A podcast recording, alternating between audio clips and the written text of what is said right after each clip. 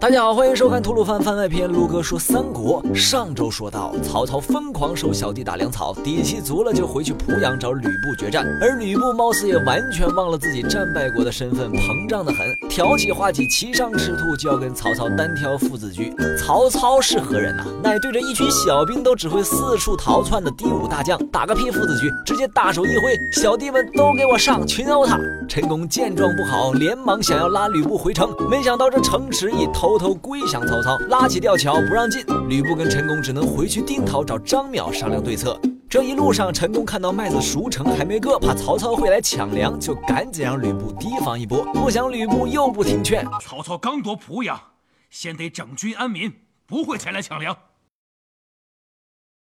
你丫的是不是忘记上一期西寨是咋丢的呀？果然一说曹操，曹操就到，大队军马过来定陶，农田收割，气得吕布率军前去，却看到曹操完全不设防，一心收菜。再看远方密林，似有人头涌动，怕是有伏兵，硬是被这出空田计给吓到，退回城中，研究起烧田退曹的傻叉计策来了，着实丢人。而这一招也被曹操料到，更是将计就计，引了吕布出城，在伏兵断其后路，直接让吕布打出了 G G，率兵而逃。他先打算去冀州投靠袁绍，却被袁绍嫌弃反复无常，反而派兵帮曹操怼他。于是无奈之下，他只好转兵到徐州投靠刘备去了。所幸的是，此时的刘备还处于圣母心爆炸的时期，即便队友属下多方劝阻，还是狠下心来收留了吕布，甚至在酒宴上打算当着众人面把徐州让给他。喂，人家陶谦以死相让，你才肯收，现在又这么急着让出去，你到底是有多不想当着徐州牧，还怕曹操回来打你不成？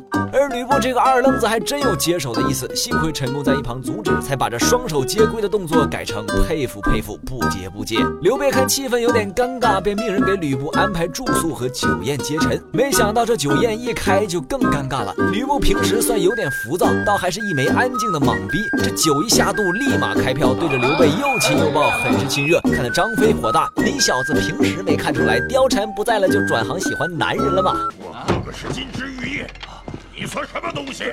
幸亏吕布喝多倒下了，才没打起来。第二天，吕布自知昨晚多有冒犯，便要告辞，被刘备像当年陶谦养他那样，把吕布军队安排在了小沛，提供粮草。至于以后吕布会不会反咬一口，哎，大家都懂的。另一方面，郭汜、李傕不负众望，不满现状，造反了，对着献帝一路追杀。献帝只能在一帮忠臣的陪同下，回到啥都没了的洛阳，下诏让各路诸侯勤王。这给了曹操出人头地之机，接了圣旨就带人马赶往洛阳，帮助献帝击退了叛军，又半进谏半强迫献帝迁都离自家不远、离袁绍很远的许都。行云流水般的操作便控制住了天子，这样原本部分忠臣十分不爽。其中一位名为杨凤的将领直接带兵拦截迁都的队伍。这杨凤不太知名，他手下的徐晃可是屌的不行啊！浓雾偷袭，大开杀戒，直接把《三国演义》拍成了三国猛鬼街。看得曹操又起了爱才之心，便找了个与徐晃有一面之交的满宠去劝说徐晃弃杨投曹。至此，曹操短短三期时间完成了屌丝逆袭，连收 N 个三国无双都有头有脸的谋臣武将，自封为大将军，